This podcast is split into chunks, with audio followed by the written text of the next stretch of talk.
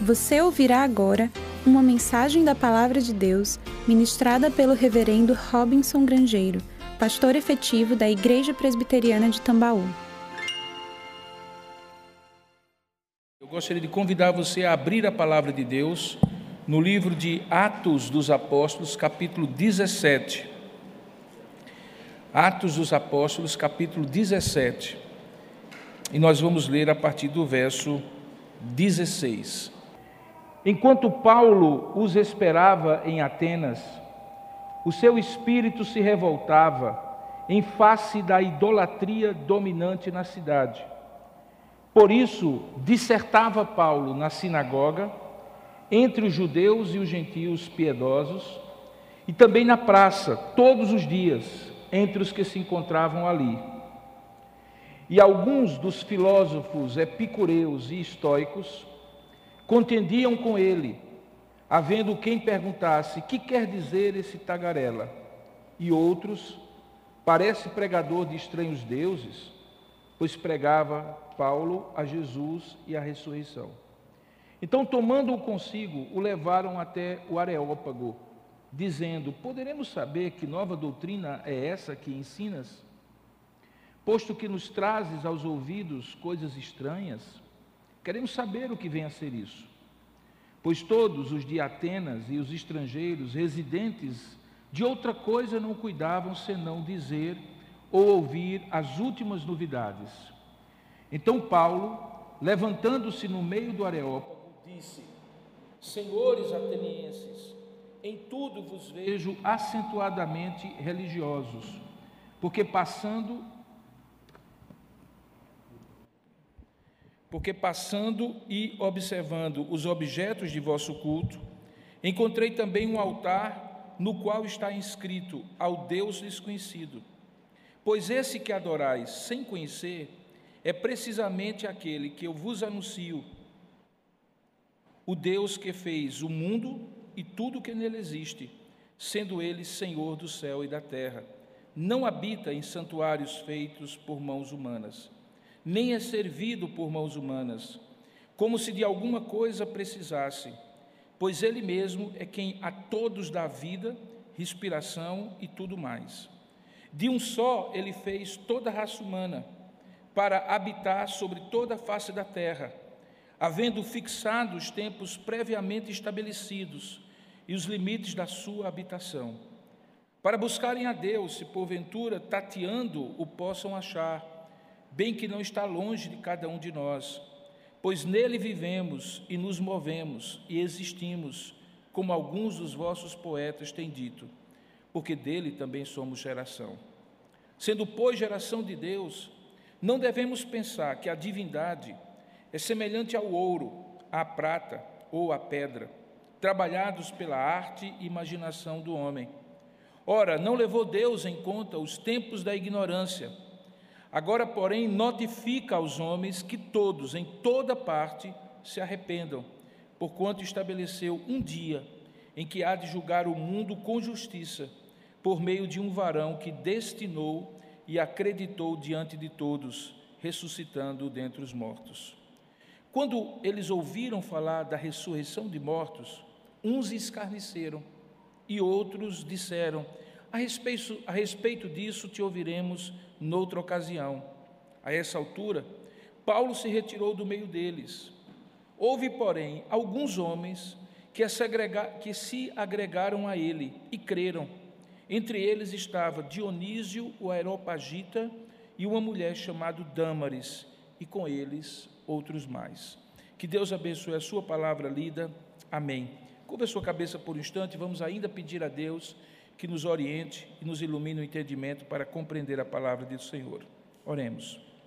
Senhor, nosso Deus e nosso Pai, nós louvamos e bendizemos o teu santo nome, porque sabemos que a tua palavra lida é poderosa em si mesmo, para fazer, ó Deus, aquilo que homem nenhum pode fazer, convencer o coração humano, transformar o coração humano de um coração de carne em um coração, de um coração de pedra em um coração de carne fazendo com que ele seja sensível à tua voz, possa de fato, ó Deus, compreender as tuas verdades e ser transformado por elas. E é isso que nós pedimos agora, que o Senhor, pela tua misericórdia e graça, possa nos abençoar, iluminando o nosso entendimento, abrindo nosso, a nossa mente, para que possamos compreender a tua palavra. Nós oramos assim, crendo que assim farás, e já desde então agradecendo, em nome para a glória de Jesus. Amém. No ano, por volta de 453 a.C., Atenas atingiu seu apogeu por meio de um homem que até hoje é conhecido como o grande nome do período da filosofia grega, da política grega clássica. O nome dele era Péricles. Naquela ocasião, Atenas se tornou a capital não apenas da filosofia, mas da democracia.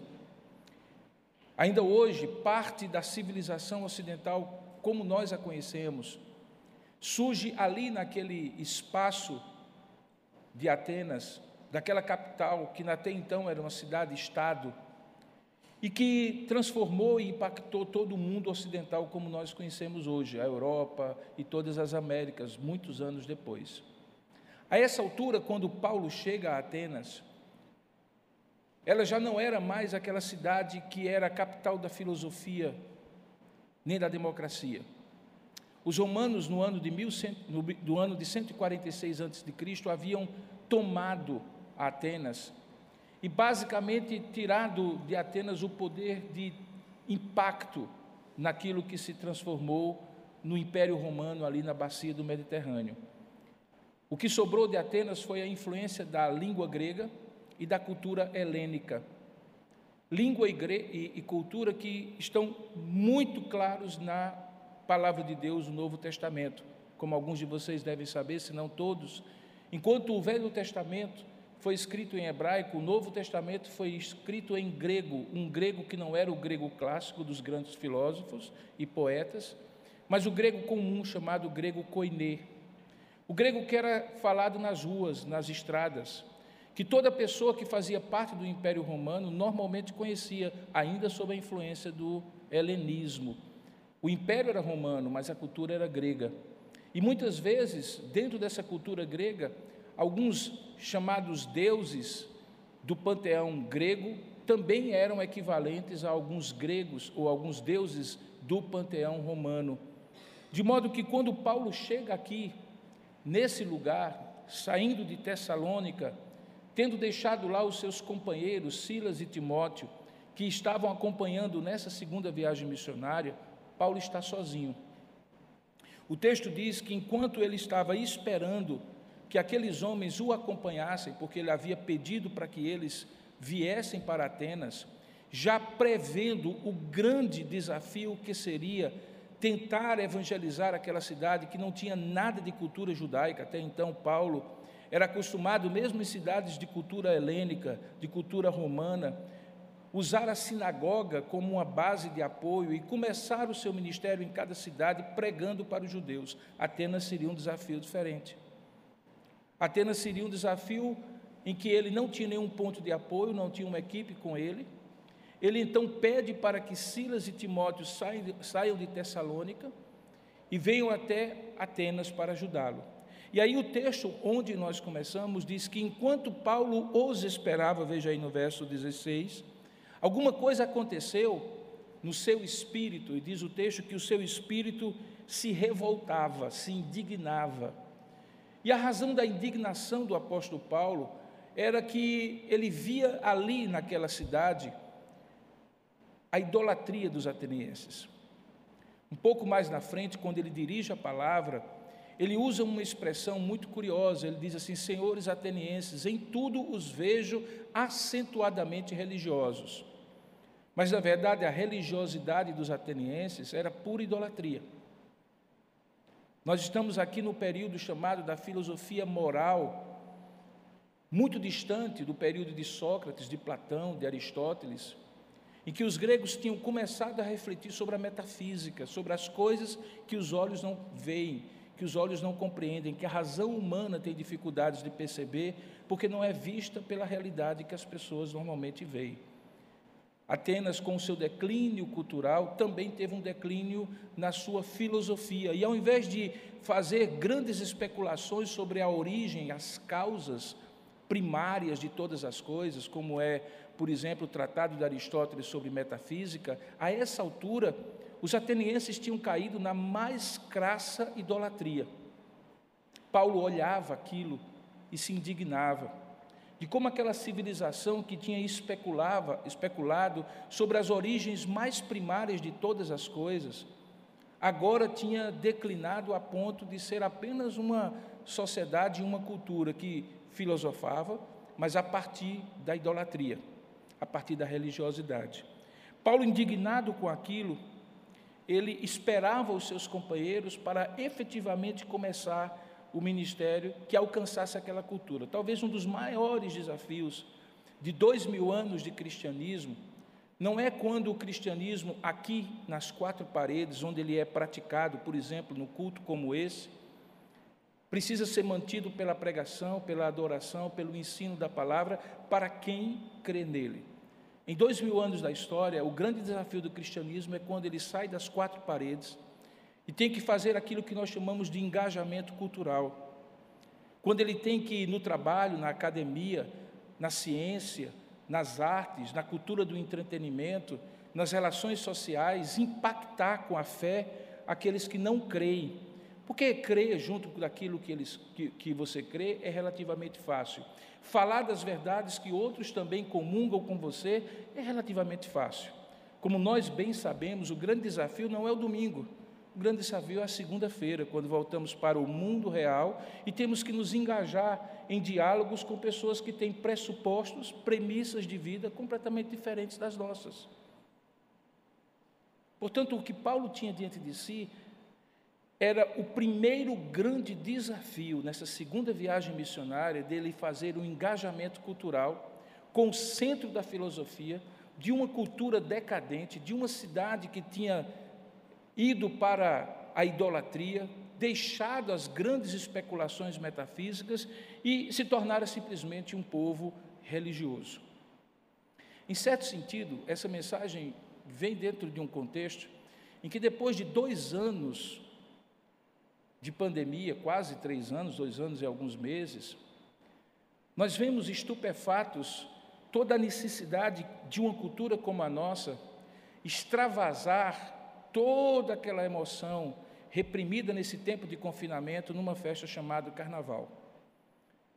E se você está atento, não necessariamente se deleitando naquilo, você vai perceber que cerca de 80% dos temas e dos enredos das escolas de samba de Rio e São Paulo são nada mais, nada menos do que idolatria. Mistura de elementos do catolicismo romano com elementos das religiões afro, em que supostos deuses dessa matriz africana são adorados, são colocados no lugar de fala nessa cultura, essa é a terminologia, para que eles deixem de ser discriminados e preconceituosamente, segundo eles, excluídos da história e da cultura do Brasil, para terem o seu lugar novamente de honra. Vendo algumas notícias me causa o mesmo tipo de indignação que depois de dois anos e meio, em que ficou claro a limitação da ciência, da política, do dinheiro, a dependência completa que uma sociedade como a nossa, para não dizer uma sociedade global, precisaria ter do Criador, que tinha a chave e o entendimento para compreender aquele pequeno vírus que nenhum cientista compreendia até então, que nenhum todo o dinheiro e toda a pesquisa científica teve condição de evitar ou de curar nos primeiros momentos.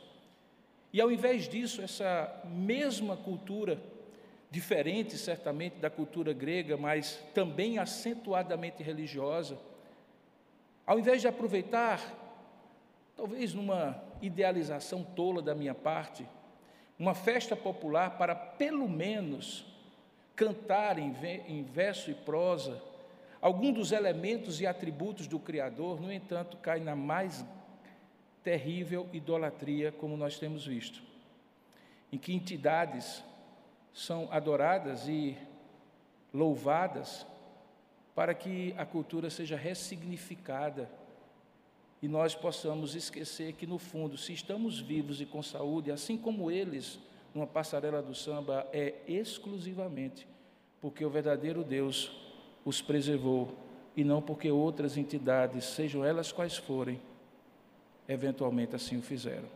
Essa mesma indignação estava no coração do apóstolo Paulo.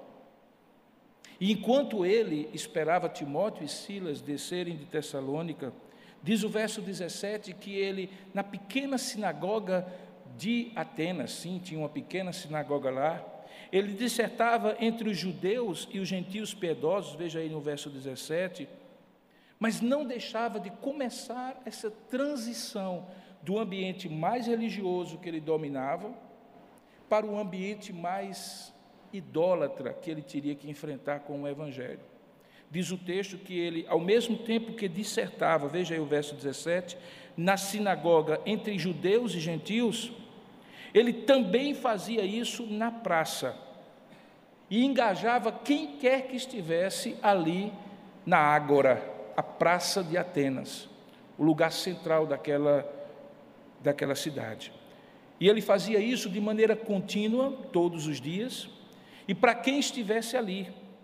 E é justamente nessa interação, e Paulo acaba se tornando esse elo entre esses dois mundos que não confessavam, o dos judeus monoteístas, que abominam até hoje qualquer expressão de idolatria, qualquer expressão de iconografia, de registro é, em pintura ou em escultura, de quem quer que seja, seguindo o mandamento do Senhor, que diz: Não farás para ti imagem de escultura. E um outro mundo que era completamente oposto a ele, que era o mundo da idolatria ateniense daquele período da história. Paulo faz essa transição por alguns dias, e essa transição em que ele estava ora na sinagoga pregando àqueles que com ele também criam que há um só Deus, criador dos céus e da terra, e entre aqueles que estavam na ágora, na praça ateniense, e que criam que tudo é Deus, e que tudo deveria ser registrado como Deus e adorado como Deus, diz o texto que isso chamou a atenção de dois grupos de pessoas, veja aí no verso 18. Eles representam aqui no texto os dois extremos da idolatria. Eles eram os epicureus e os estoicos. Por um lado, os epicureus tinham uma filosofia de vida que ficou conhecido posteriormente como hedonismo, em que o prazer e a felicidade por meio dos sentidos, do prazer carnal, deveria ser buscado a todo tempo e a dor e o sofrimento evitados a todo custo. No outro extremo, estavam os estoicos. E os estoicos pensavam que era justamente o oposto, que uma vida de ascetismo, de renúncia das sensações da carne, fossem elas boas ou ruins, uma certa apatia espiritual deveria ser a forma de encontrar felicidade. Em outras palavras, Paulo está entre os dois extremos que dizia o prazer leva à felicidade, enquanto que o outro dizia evitar o prazer ou qualquer sensação de alegria ou qualquer emoção intensa é o que traz a felicidade. Esses dois grupos se encontravam ali, diz o verso 18, que eles contendiam, o texto é, significa que eles debatiam com Paulo, e a impressão que ele tinha, o que eles tinham de Paulo, fica expressa nessa frase aí do verso 18. Ele diz assim, eles dizem assim: o que quer dizer esse tagarela? A expressão tagarela traduz o verbo ou o substantivo grego espermologos, que significa aquele que espalha sementes. Era um pássaro que normalmente pegava sementes de árvores diferentes e que, ao abrir para comer, acabava espalhando essas sementes, de modo que uma planta de uma determinada região era semeada por aquele pássaro noutra região. O tagarela que ele traduz aqui, esse termo espermólogos ou espermólogos, significa aquele que não tem consistência de ideias, não faz parte de um sistema realmente assim bem estruturado de pensamentos. Os epicureus tinham seu sistema, com começo, meio e fim. Os estoicos tinham seu, seu pensamento sistematizado com começo, meio e fim, e fim, e quando eles olhavam e ouviam Paulo pregando, para eles, Paulo era uma espécie de coletor de sementes de vários pensamentos que se misturavam e não faziam sentido algum para eles. Veja que o primeiro grande desafio de Paulo era que o seu discurso tivesse algum tipo de consistência e compreensão por parte daquela cultura. Que quando ele dissesse A, as pessoas não entendessem B. Mas o grande desafio é que elas não partiam de pressupostos iguais. Para Paulo, o ar dele significava a existência de um Deus criador e único. Para os estoicos ou epicureus e os atenienses de um modo geral, isso significava que o mundo existente que eles podiam ver era a criação de vários deuses e uma interação infinita desses deuses que criaram e interagiam com o mundo. Partir de dois pressupostos diferentes, como muitas vezes nós temos que partir no dia a dia da nossa existência, quando falamos, por exemplo, que Jesus Cristo é o Senhor da nossa vida, e as pessoas sequer acreditam que esse Jesus de fato existiu, e quando você tenta dizer que ele existiu a partir da Bíblia, elas questionam sequer se a Bíblia é a palavra de Deus. Era exatamente o mesmo desafio que Paulo tinha. Para eles, Paulo era um tagarela, alguém que soava estranho. E por quê, diz o texto?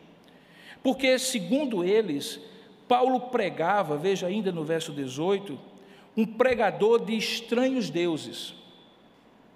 A palavra estranhos aqui significa de deuses estrangeiros. Não eram estranhos porque tinham uma aparência estranha, porque Paulo não falava de Deus na forma da aparência, mas porque eles não o tinham sequer ouvido acerca do Deus que Paulo pregava e que eles entendiam como dois deuses. E quem eram os dois deuses? Jesus e Anastasia. Anastasia é a palavra grega para ressurreição. E porque eles eram politeístas, eles entenderam que quando Paulo pregava sobre Jesus e a ressurreição, ele estava falando sobre o Deus chamado Jesus e um de, uma deusa, sua consorte, sua esposa, chamada ressurreição. Veja que quando nós vivemos em mundos diferentes, com pressupostos diferentes, até a nossa linguagem pode ser não compreendida e deturpada, porque as pessoas compreendem aquilo que nós, dizem, nós dizemos a partir dos pressupostos delas.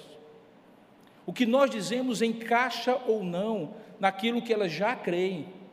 Na verdade, isso é uma característica humana, senão a gente não conseguiria progredir em conhecimento. O que eu conheço hoje me serve de base para, sobre esta base, acumular outros conhecimentos que eu terei amanhã e depois de amanhã. Não é uma característica apenas de alguém que não crê em Deus, eu também creio em Deus.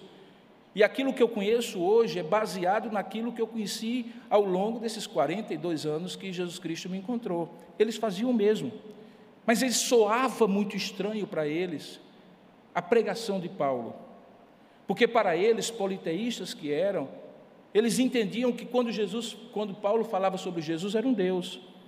E quando Paulo falava sobre a ressurreição de Jesus, era uma outra deusa chamada Anastasia.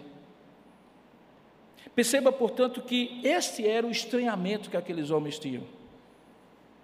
Era o estranhamento de uma cultura desconhecida para Paulo e que desconhecia a cultura de Paulo.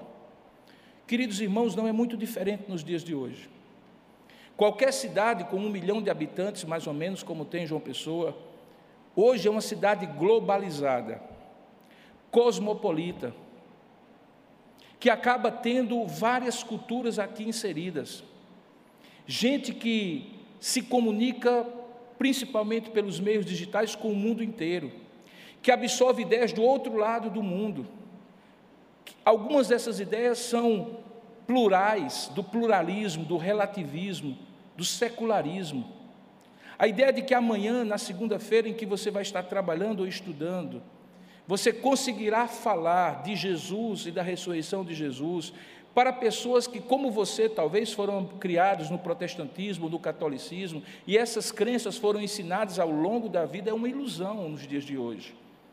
É muito provável que, apesar de terem sido criadas assim, a maioria da população hoje do Brasil é uma população secularizada influenciado por uma retórica, por um convencimento pluralista, globalizado, multicultural, que faz com que muitas vezes a nossa linguagem, quando falamos de determinadas coisas, soe como uma tagarelice, assim como era Paulo.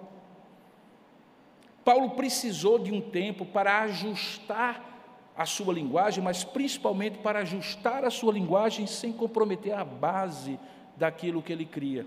E é justamente o convite que eles fazem que proporciona para Paulo essa oportunidade. Aprendemos, portanto, que Paulo, além de ter que interagir com uma cultura diferente, assim como nós, Paulo aproveitou o convite que lhe foi feito como uma oportunidade de Deus desafiadora Diz o texto no versículo 20, 19 que eles, tomando-o consigo, o levaram para uma outra região da cidade chamado Areópago. O Areópago era o antigo fórum tribunal de Atenas. Na coluna de Marte, na coluna de Ares.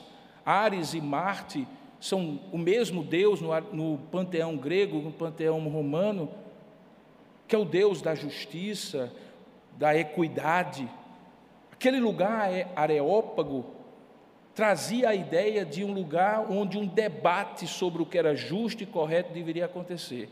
Ele sai da praça da Ágora e vai para o Areópago. E lá havia uns alpendres, naquela praça que também se via como mercado público, em que diferentes escolas de filosofia se reuniam como se fossem banquinhas de vendas de produtos, só que não era comida, mas eram ideias. Havia a banca dos epicureus, a banca dos estoicos. Em algum desses lugares, o texto que eles os levaram, o levaram, e dizendo assim: essa era a proposta. Poderemos saber que nova doutrina é essa que ensinas? Eles compreendiam que o que Paulo ensinava tinha um poder de doutrinação, de transformação da compreensão, que o ensino, a pedagogia de Paulo poderia ser algo levado a sério, embora incompreensível. E eles convidam Paulo, dando a Paulo a oportunidade daquilo que nós chamaríamos de engajamento cultural. Queridos, no dia a dia, se há alguma coisa que nós não podemos perder, e diga-se de passagem, não porque você vai se tornar um grande evangelista, e deve pegar todas as oportunidades para evangelizar, mas para a sua própria sobrevivência de fé, para a própria sobrevivência de fé daqueles que dependem da sua instrução, se você for homem, sua esposa e seus filhos, se você for mãe, os seus filhos, sua própria convicção, nós não devemos perder a oportunidade de engajar, mesmo em ambientes hostis à nossa fé. Hostis como a universidade, hostis como o ambiente de trabalho, hostis como a vizinhança, e que você muitas vezes é desafiado a dar razão da sua fé. A tendência natural dos cristãos tem sido fugir disso e continuar mantendo a sua fé nas quatro paredes da comunidade religiosa. E isso acontece com frequência com crianças e adolescentes, até que elas têm que enfrentar o mundo real. E no mundo real, quando elas são questionadas, com coisas que elas nunca foram questionadas antes, porque estavam protegidas pela comunidade de fé, muitas vezes elas falham naquilo que Paulo aceitou como desafio. Paulo foi. E quando chega no Areópago, diante do desafio de expor, como diz o verso 19, essa nova doutrina que ele ensina, segundo eles, posto que nos traz, verso 20, aos ouvidos coisas estranhas, que queremos saber o que vem a ser isso, o escritor Lucas, que está escrevendo o livro de Atos, faz um comentário no verso 21, dizendo por que, que eles propuseram isso para Paulo. Ele diz: porque os de Atenas e os estrangeiros residentes de outra coisa eles não cuidavam, senão dizer ou ouvir as últimas novidades.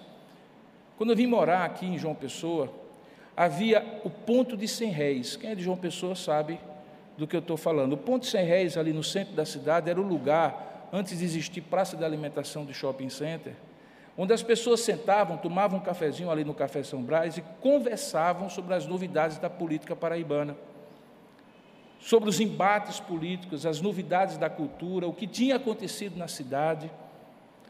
O Areópago era um ponto de 100 réis. E naquele ponto de 100 réis de Atenas, havia uma classe especial de pessoas, como você sabe, a, a sociedade ateniense era dividida em três grupos de pessoas: os filósofos, os que trabalhavam e aqueles que batalhavam.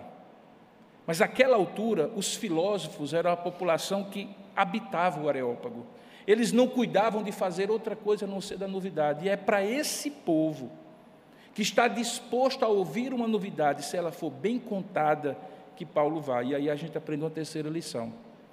Você vai encontrar pessoas que não estão dispostas a lhe ouvir, mas acredite, mesmo pensando diferente de você, é possível que existam pessoas ao seu redor que estejam dispostas e abertas a ouvir, porque estão dispostas e abertas a ouvir qualquer coisa. E você não deveria perder a oportunidade de sair da ágora e ir para o areópago. Seja qual for a sua ágora, seja qual for o seu areópago. Paulo foi. E quando ele chegou lá, diz o texto, no verso 22, que Paulo, levantando-se no meio do Areópago, e eu acho isso uma atitude tremendamente ousada, todos ali com os olhos fitos nele, eu posso garantir para você que falar em público é alguma coisa aterrorizante. Eu prego o Evangelho há mais de 35 anos e todas as vezes que eu venho aqui pregar para vocês, por mais que esse ambiente seja muito seguro e o melhor lugar onde eu prego ou eu gosto de pregar, sempre é uma situação de temor e tremor, porque a expectativa é que Deus fale com vocês. Paulo tinha essa expectativa que Deus falasse por intermédio dele àquela população e àquela audiência hostil, desconhecedora das verdades que ele pregava. Mas aí Paulo se levanta diante daquele povo no verso 22, chama a sua atenção num discurso muito bem estruturado, dizendo assim: Senhores atenienses, em tudo vos vejo acentuadamente religiosos. Ao mesmo tempo que isso era uma crítica, era um ponto de contato. Na missiologia, na maneira de pregar o Evangelho, ponto de contato é quando a gente tenta encontrar um ponto a partir do qual exista qualquer coisa em comum entre o que eu creio ou o que eu quero pregar e aquilo que a pessoa crê e precisa ouvir. No caso de sinagogas judaicas, o ponto de contato era natural. Paulo era judeu, quem frequentava sinagoga era judeu, era muito simples. Mencionava Abraão, todos sabiam de quem se tratava. Mencionava os grandes feitos do povo de Deus no meio do seu povo na antiga aliança, todos sabiam, porque eram criados assim na sinagoga desde criança. Mas aqui qual era o ponto de contato? A religiosidade. Ao mesmo tempo que Paulo é irônico e já um pouco crítico, dizendo que eles eram acentuadamente religiosos, Paulo busca esse ponto de contato. Ele não foge do ponto de contato. Ele busca esse ponto de contato. Assim como eu e você deveríamos buscar os pontos de contato. Crente fala muito e escuta pouco. Nós precisaríamos ouvir mais as pessoas a partir daquilo que elas têm em comum conosco para que a partir desse algo em comum a gente possa mostrar o que há de extraordinário naquilo que nós cremos. Mas aí, quando a gente, seja praticando um evangelismo explosivo, ou quatro leis espirituais que sejam, a gente já vai vomitando as verdades bíblicas sem entender onde a pessoa está e a partir de onde eu preciso trazê-la para o evangelho, eu cometo uma insensibilidade evangelística tremenda. E por isso, algumas vezes, a gente acaba se tornando um vendedor de porta em porta, ao invés de um evangelista eficiente. Paulo era um evangelista eficiente. E na sua eficiência ele busca um ponto de contato. Ele faz uma saudação formal, senhores atenienses, e imediatamente ele diz: Em tudo vos vejo acentuadamente religiosos. E é a partir da religiosidade deles que Paulo começa o seu discurso. O seu discurso é estruturado em algumas partes.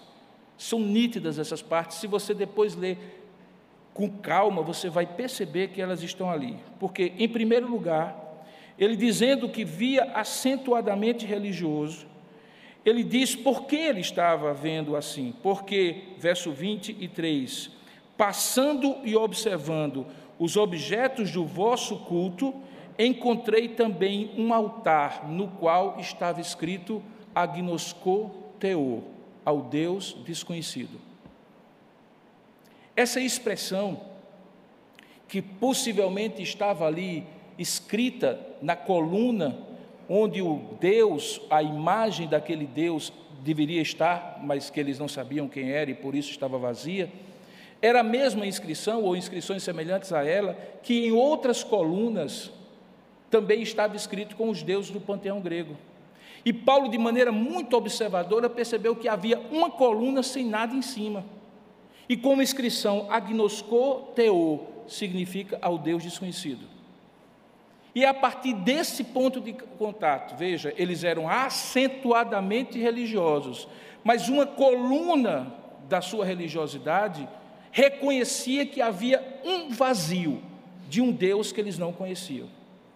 Paulo junta as duas coisas, que eles diziam conhecer todos os deuses, porque eles eram acentuadamente religiosos, mas eles reconheciam de maneira clara com a coluna vazia, que porém havia um Deus que eles não conheciam, e a partir dali Paulo faz a sua alavanca do seu discurso. Observe que Paulo, ao mesmo tempo que ele busca um ponto de contato, ele estabelece um ponto de contraste. Estabelecer um ponto de contato, que a gente chama de contextualizar, é estabelecer elementos em comum que você pode dialogar com alguém. Estabelecer um ponto de contraste é definir no que você pensa diferente e que é fundamental que fique claro para a pessoa. E ele o fez isso quando disse: o que é diferente entre a religiosidade de vocês, idolátrica, e a minha crença, ou a minha religiosidade, que não é idolátrica, é porque o Deus que vocês não conhecem é exatamente esse que eu apresento. É magistral, talvez um dos melhores discursos que Paulo prega em todo o livro de Atos, é Atos capítulo 17. Esse é o tipo de texto que você deveria de vez em quando ler, de vez em quando ler, de vez em quando ler. Porque ele é atualíssimo numa sociedade secularizada por um lado e ao mesmo tempo acentuadamente religiosa como a nossa em que o prazer, o dinheiro, o poder, a celebrização, esses deuses pós-modernos que não estão postos em colunas, nem esculpidos, nem pintados, no entanto estão esculpidos no coração humano, são flagrantemente adorados hoje. E que você precisa conhecer de onde cada um desses deuses estabelece o seu reinado no coração das pessoas com quem você convive. Na escola, na academia, no trabalho, no condomínio, na sua família. Paulo entendeu isso, estabeleceu um ponto de contato e, ao mesmo tempo, um ponto de contraste. E ao fazer isso, diz o texto, ele estabelece isso de maneira muito clara. No verso 23, na continuação, ele diz que depois de ter passado e observado os objetos do culto deles e encontrado este altar, no qual estava inscrito ao Deus desconhecido, ele estabelece a sua tese. Vocês me perguntaram quem era esse Jesus e quem era essa ressurreição? Pois bem, é esse Deus desconhecido, porque eu estou dizendo que vocês adoram sem conhecer, e é precisamente isso que eu anuncio para vocês. O que vocês adoram sem conhecer, eu vim apresentar para vocês. Se Paulo tivesse parado aqui, irmãos, ele já tinha estabelecido o ponto dele.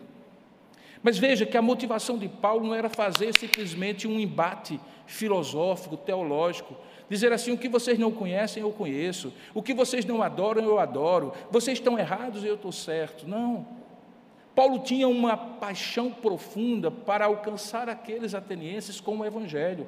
E quando a gente tem uma paixão profunda, a gente pode até mesmo andar uma segunda, uma terceira, uma quarta milha num diálogo com alguém, até em alguns momentos supostamente perdendo a discussão, mas ganhando o coração da pessoa.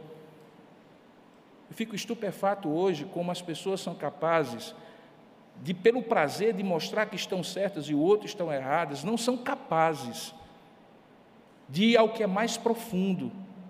E no caso nosso, como cristãos, de ao invés de debater e debater e debater e destruir o pensamento do outro, não estabelecer um ponto de contato com, com um ponto de contraste, mas que tenha uma motivação e um propósito mais profundos. E a motivação e o propósito mais profundo não é ganhar a discussão, mas é ganhar o coração da pessoa para Cristo. Por isso que quando Paulo estabelece esse ponto, que aquilo que vós adorais, verso 23 ainda, sem conhecer, é precisamente aquele que eu vos anuncio, a partir dali, do verso 24, ele então ele vai anunciar esse Deus. Não foi para isso que eles convidaram para vir para o Ópago? Não foi para isso que ele saiu da Ágora e foi para aquele local? Se levantou de maneira ousada no coração daquela filosofia toda, daqueles homens acentuadamente religiosos, pois então ele não vai perder a oportunidade. Ele vai agora apresentar o Deus desconhecido para eles. Como é que ele começa? Se eles fossem judeus, começaria com Abraão. Porque Abraão seria o ponto comum. Afinal de contas, Abraão era o pai da fé de todos os judeus. Mencionar Abraão daria para eles, se eles fossem judeus, como houve várias vezes nas sinagogas, o senso de que Paulo e eles faziam parte do mesmo grupo de pessoas escolhidas por Deus, o povo da aliança. Mas eles não eram judeus. De onde é que alguém parte para falar a não-judeus sobre a existência desse único Deus verdadeiro? Da criação. Diz que esse Deus que fez o mundo e tudo o que nele existe, sendo ele Senhor do céu e da terra, não habita em santuários feitos por mãos humanas. Qual é o primeiro fato que Paulo estabelece? O Deus que vocês não conhecem é o Deus Criador. Ele fez todas as coisas, ele é criador do mundo como vocês o conhecem, mas mais do que criador, ao ser criador, ele tem domínio e controle sobre tudo. Ele, portanto, é Senhor do céu e da terra. E ele não se limita a uma expressão de religiosidade praticada dentro de um santuário. São essas três verdades que ele estabelece no versículo 24. A primeira delas é que, sendo Criador, ele é único. Isso iria de encontro completamente ao pensamento politeísta. Se você conhece um pouco de mitologia grega, e é interessante conhecer, nem que seja para você ter a condição de conhecer, não apenas naquela história geral que a gente estudou no colégio, mas um pouco mais de leitura, a ideia do panteão de vários deuses é porque cada um deles estabelece uma soberania e um controle sobre uma determinada força da natureza. Por isso que tem o Deus da chuva, o Deus do fogo, o Deus da guerra, o Deus da paz e assim por diante. Ele diz: só existe um, no entanto, e ele é criador de todas as coisas. Ele tem domínio e controle, por isso ele é senhor de todas as coisas.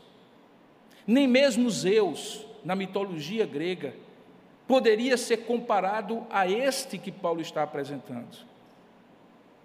Porque Zeus não é o criador de todas as coisas, não é o senhor do céu e da terra, e não domina sobre todas as coisas.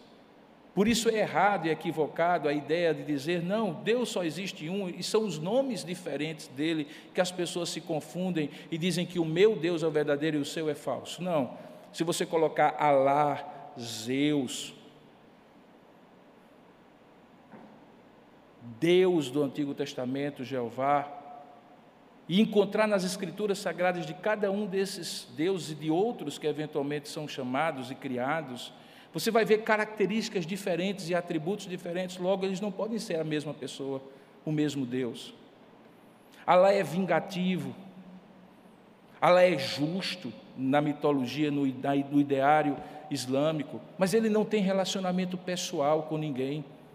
O Deus Jeová tem relacionamento pessoal com as pessoas, se revela individualmente, enviou o seu próprio filho, se encarnou. A ideia de Jesus Cristo, filho de Deus, é absolutamente abjeta, hostil à crença islâmica. Logo, Alá e Jeová não são o mesmo Deus. Perceba então que Paulo estabelece a criação como ato de único Deus, Criador, soberano e Senhor sobre todas as coisas.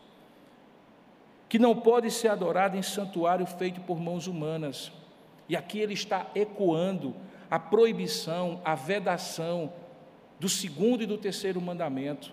Não farás para ti imagem de escultura, não as adorarás e não lhe darás culto. Porque nada, absolutamente nada, que a imaginação humana, o mais perfeito pintor ou escultor, que eventualmente possa ter esculpido ou pintado a divindade, conseguiria alcançar o esplendor da glória e dos atributos infinitos e perfeitos de Deus. Essa é a razão, porque a idolatria é hostil a Deus. Porque, ainda que eu pudesse representar uma criatura, uma cena da natureza, uma figura humana, sem a adorar e ser uma representação artística legítima, quando eu tento projetar isso para Deus, eu faço Deus projetado pela minha imaginação e correspondido na pintura ou na escultura que eu faço. E isso desonra Deus, daí porque a idolatria é uma afronta a Deus, é adorar uma coisa que o homem faz, quando na verdade é preciso adorar ao Deus que fez o homem. É uma inversão, e ao invés desse Deus ter criado o homem à sua imagem e semelhança, é o homem que cria este Deus, suposto Deus, à sua imagem e semelhança. Paulo então estabelece que, sendo Criador e controlador de todas as coisas, ele não recebe adoração em santuário feito por mãos humanas. Continua dizendo que ele também não é servido por mãos humanas, como se de alguma coisa precisasse. E aí ele estabelece a segunda doutrina, que é a doutrina da providência.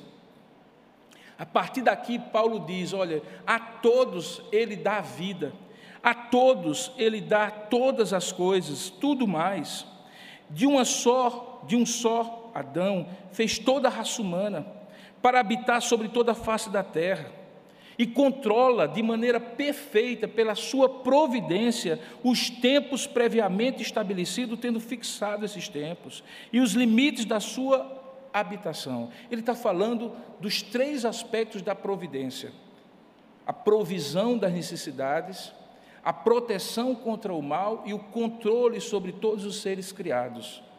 Quando a gente diz que Deus é providente, significa que nós cremos que a partir da respiração, e nesses tempos de pandemia nós descobrimos isso da pior maneira possível, nós só respiramos se Deus nos der o ar para respirar, o pão sobre a, a nossa mesa e todas as coisas que precisamos.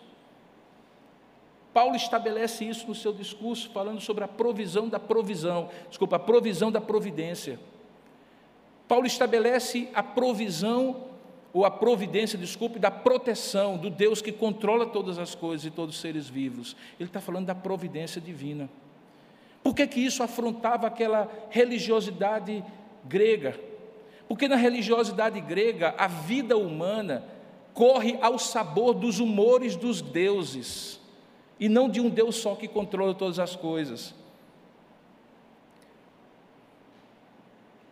Nos, nos filmes mais atuais, tipo Vingadores, é costume você ver a ideia de deuses que têm humores, que acordam com mau humor, que resolvem botar o mundo de cabeça para baixo.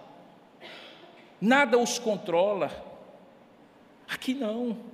Deus controla todas as coisas, e não pelo humor dos supostos deuses, mas pela sua bondade e caráter. Diz o texto que ele fixa os tempos, que ele estabelece os limites da sua habitação e controla todas as coisas.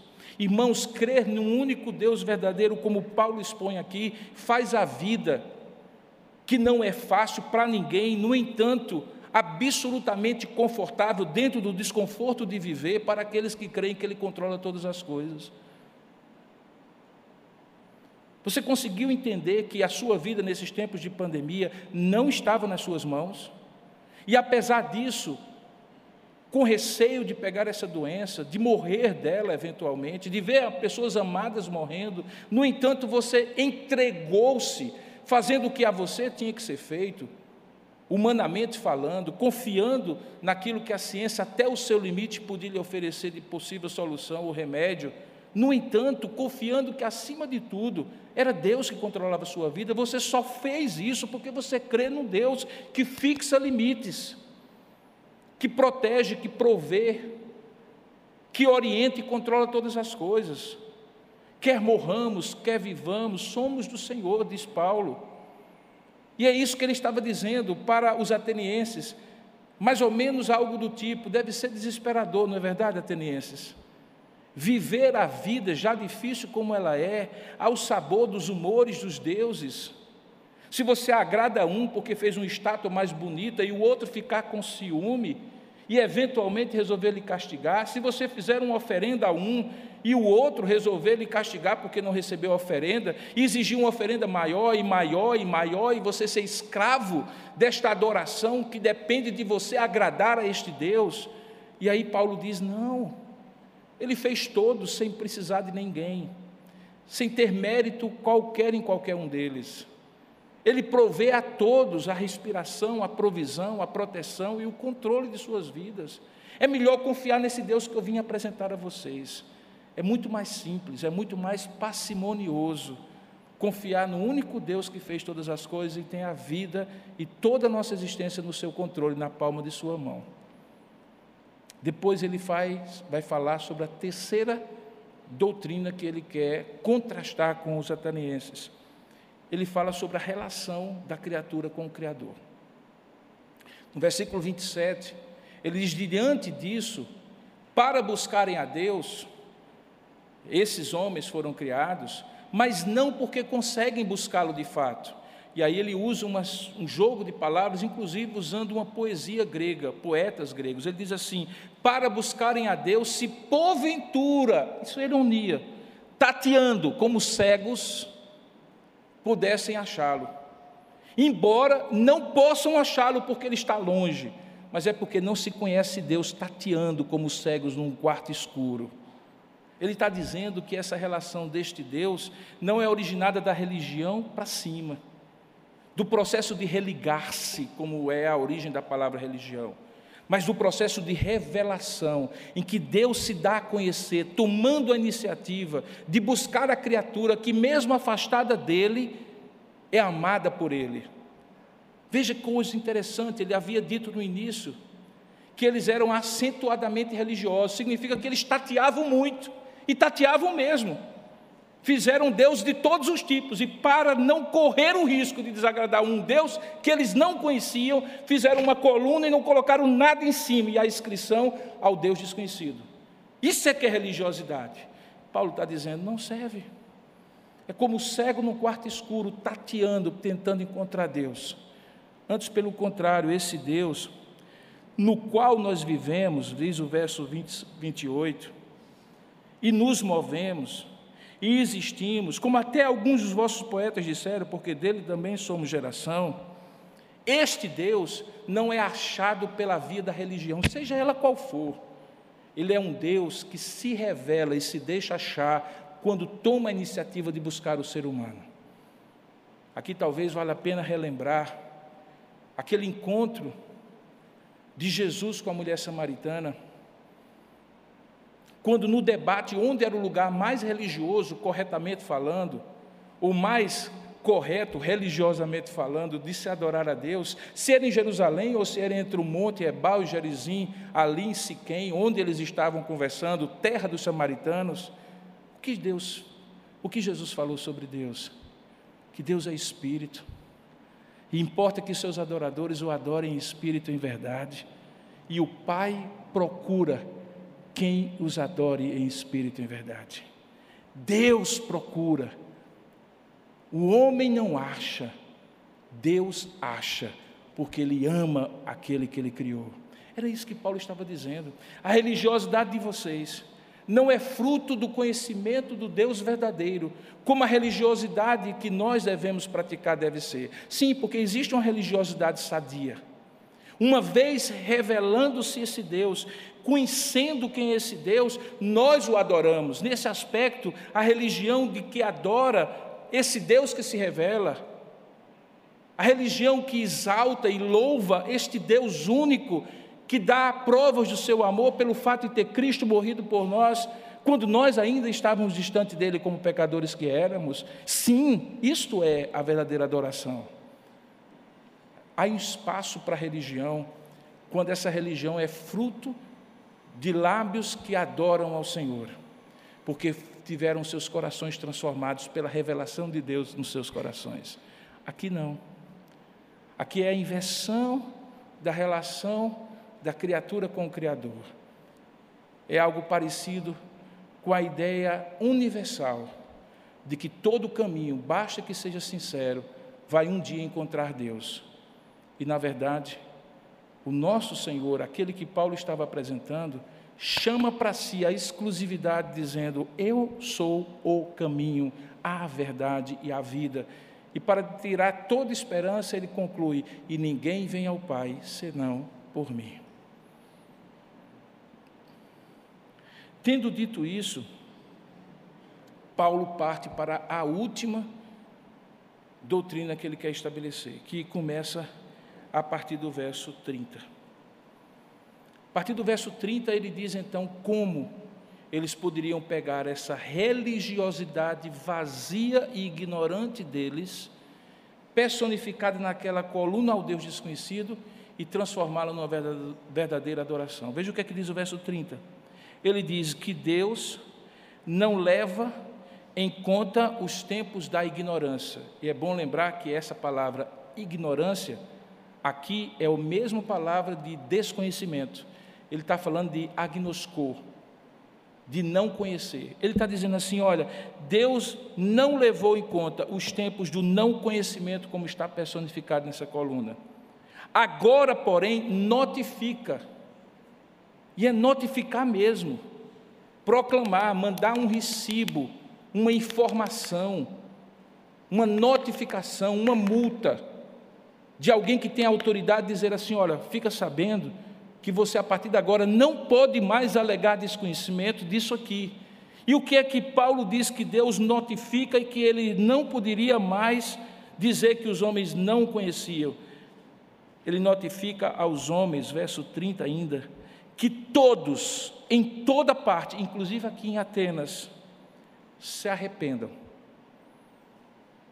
Porque ele estabeleceu um dia em que há de julgar o mundo com justiça por meio de um varão.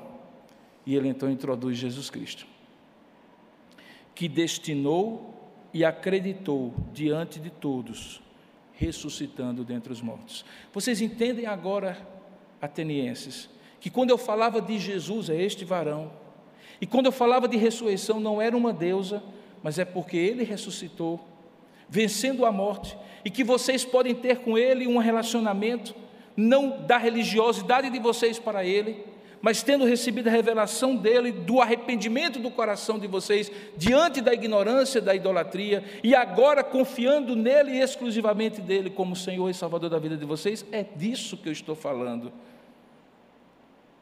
Paulo, então, conclui esse quarto ponto do seu discurso, que começa com o Deus Criador, passa pelo Deus Providente, pela maneira errada desse homem se relacionar com esse Deus e pela notificação de qual é a maneira certa. E nessa hora, tendo encerrado, sem fazer apelo, o impacto da sua mensagem produz dois resultados e divide, como divide ainda hoje o Evangelho, a humanidade em duas partes. Cada auditório em, duas lugares, em duas partes. Cada grupo de pessoas em dois grupos. Diz o texto no verso 32 que quando ouviram falar da ressurreição de mortos, coisas que eles não acreditavam, uns escarneceram e outros disseram: a respeito, a respeito disso te ouviremos noutra ocasião. Por que, que eu digo que eles não fazem parte até agora de dois grupos? Porque escarnecer agora e resistir no coração a uma postura de arrependimento, delegando para um futuro desconhecido uma eventual mudança de opinião, é a mesma coisa. Quando Deus impacta o nosso coração, pouco importa se eu digo agora não ou se eu digo depois eu te escuto depois eu te dou importância. Porque é a mesma soberba e arrogância do homem de resistir à voz de Deus imediatamente ou depois, como se depois fosse garantida a ele, coisa que nenhum de nós tem certeza de viver um segundo sequer.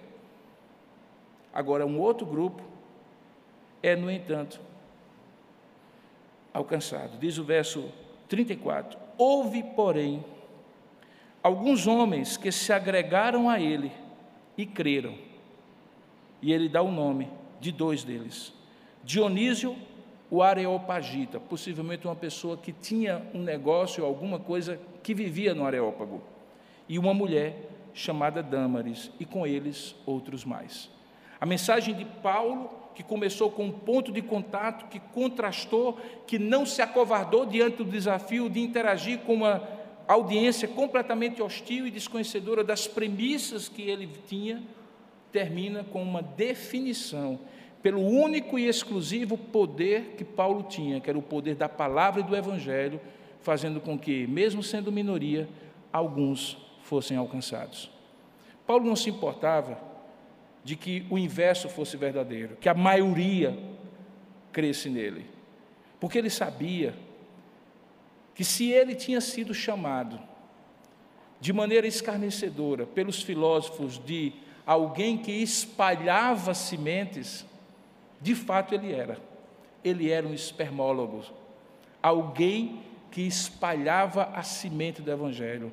E aqui talvez vale nos lembrar da parábola do semeador, para nos dar encorajamento nesse mundo cada vez mais hostil ao Evangelho, nesse mundo cada vez mais hostil, mais refratário, mais indisposto e insensível, mais indiferente, mais inimigo das coisas de Deus que não quer ouvir o Evangelho, mesmo pregado com sensibilidade e amor pelas pessoas.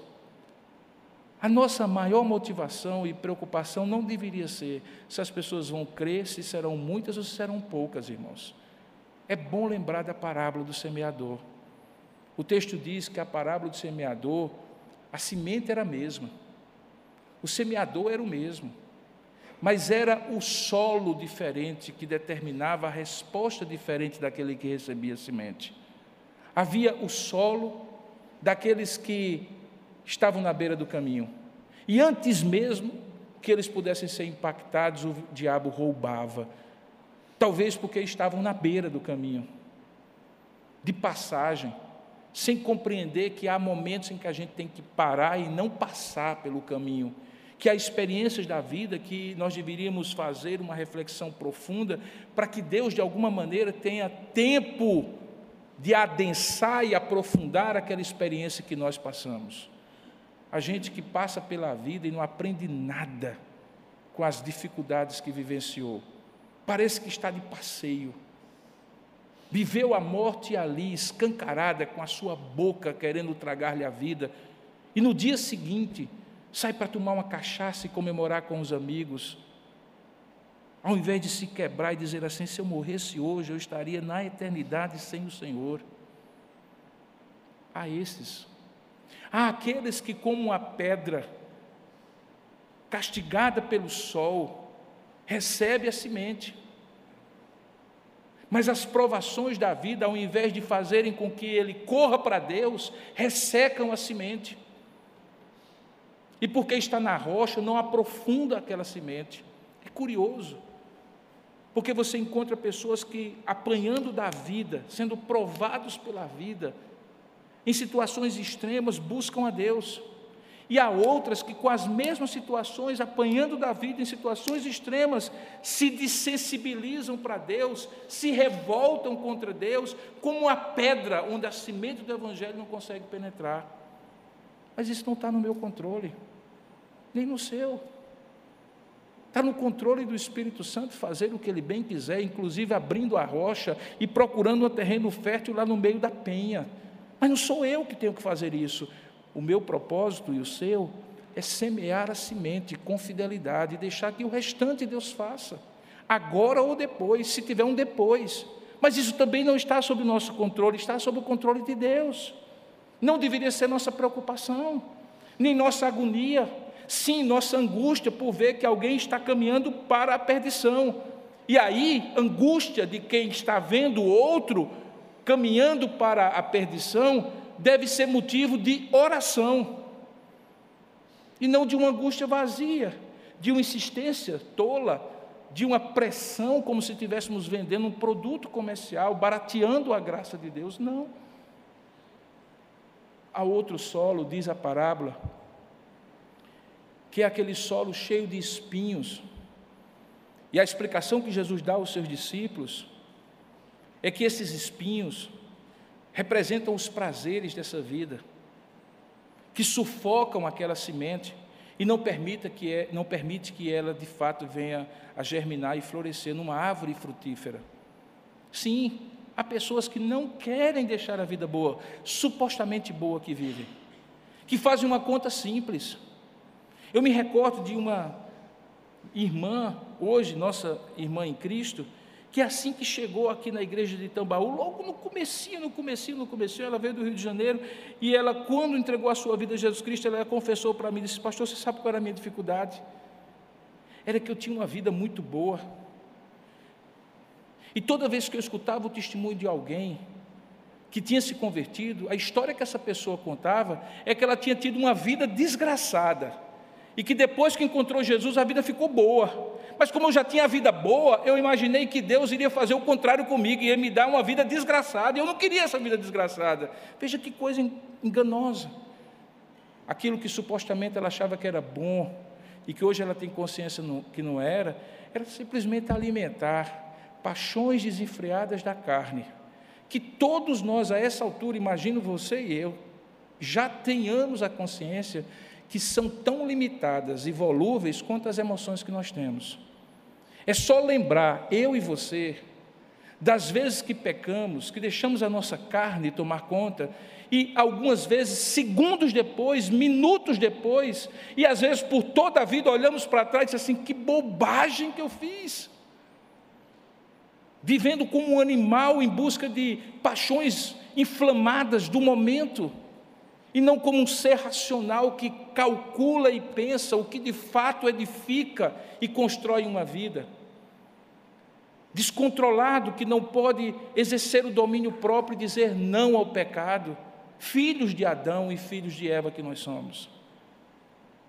Essa semente que cai ali, no meio dos espinhos, é sufocada, como é sufocada muitas vezes. Quando nós pregamos aos nossos amigos familiares, colegas de trabalho, e a conta que se faz é o que é que eu tenho que perder para ganhar esse evangelho. E às vezes a conta na cabeça deles é que eles perderão mais do que ganharão, quando nós sabemos que eles ganharão muito mais do que perderão.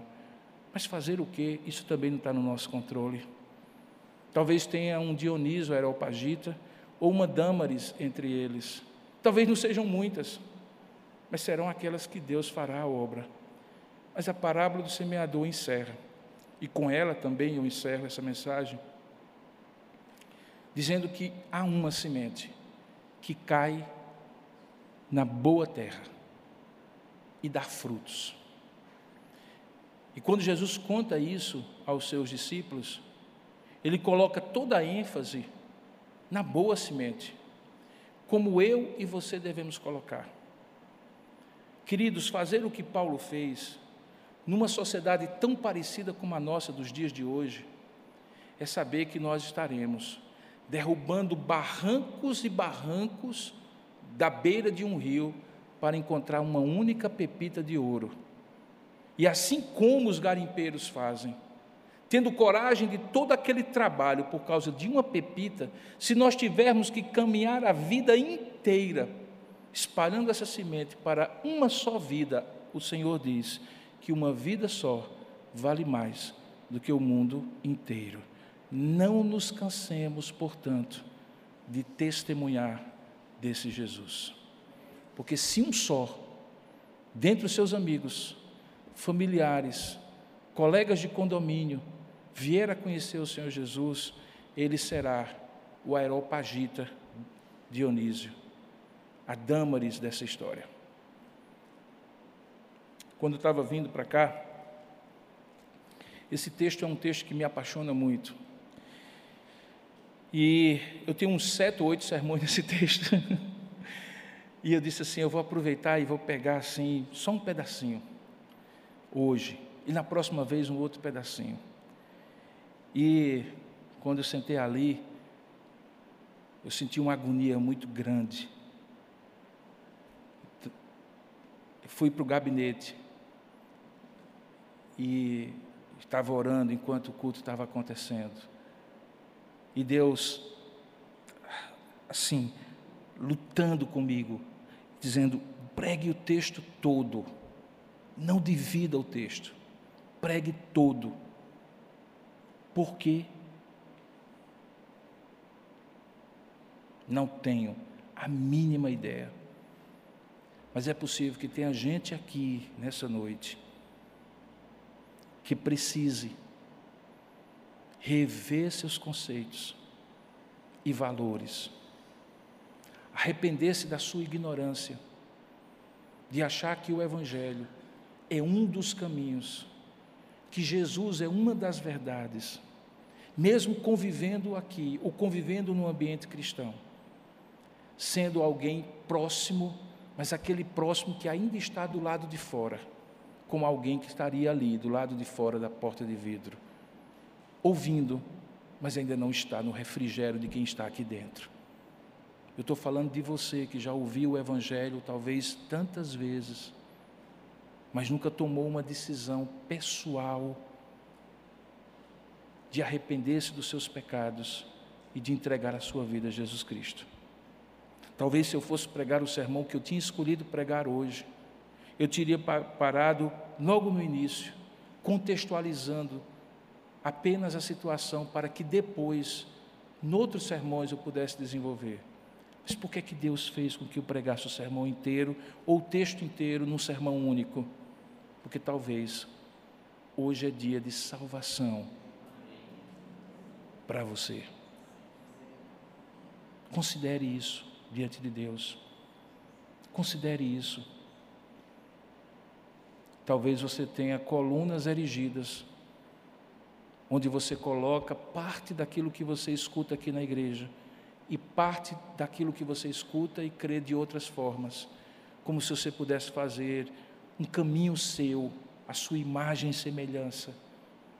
Mas é preciso que você arrependa-se desse sincretismo, dessa miscigenação de ideias e se submeta àquela verdade única que Paulo pregou, de você se arrepender dos seus pecados, crer na existência desse único Deus, no qual você existe, respira e recebe tudo das mãos dele, inclusive o livramento neste tempo de pandemia.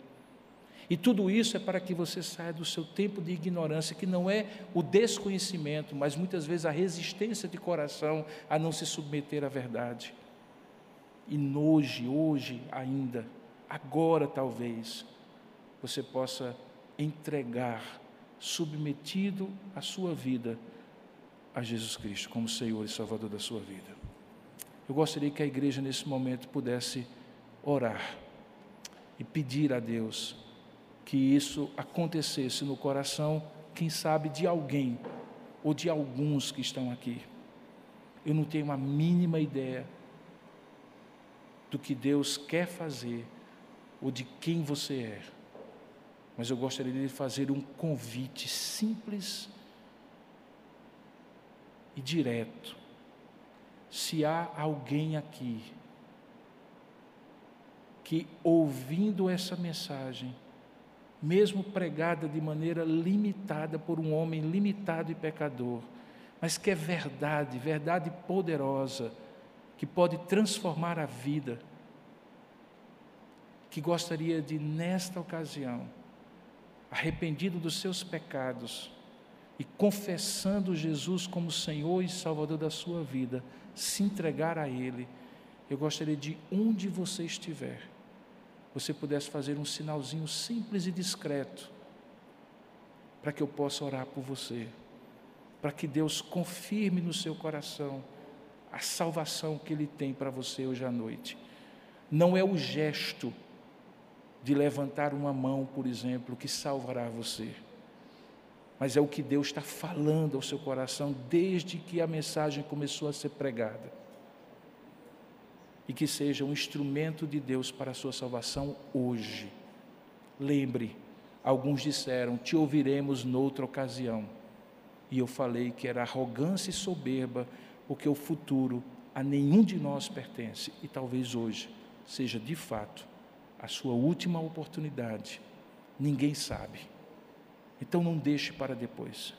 Se tem alguém nesta noite que Deus trouxe aqui para ouvir essa mensagem, reconhece ser pecador e precisar da salvação em Jesus Cristo, confessando-o como Senhor e Salvador da sua existência, faça um sinal. Eu gostaria de orar com você. Gostaria de pedir a Deus por sua vida, para que Ele consolide no seu coração a salvação de Jesus Cristo. Se existir, faça isso agora. Essa mesma palavra eu dirijo a você que está nos assistindo, onde você estiver, porque hoje nós temos essa oportunidade, quem sabe, de você ouvindo de longe, se aproximado para perto do Evangelho. Vamos orar juntos? Ó oh Deus, completa a tua obra.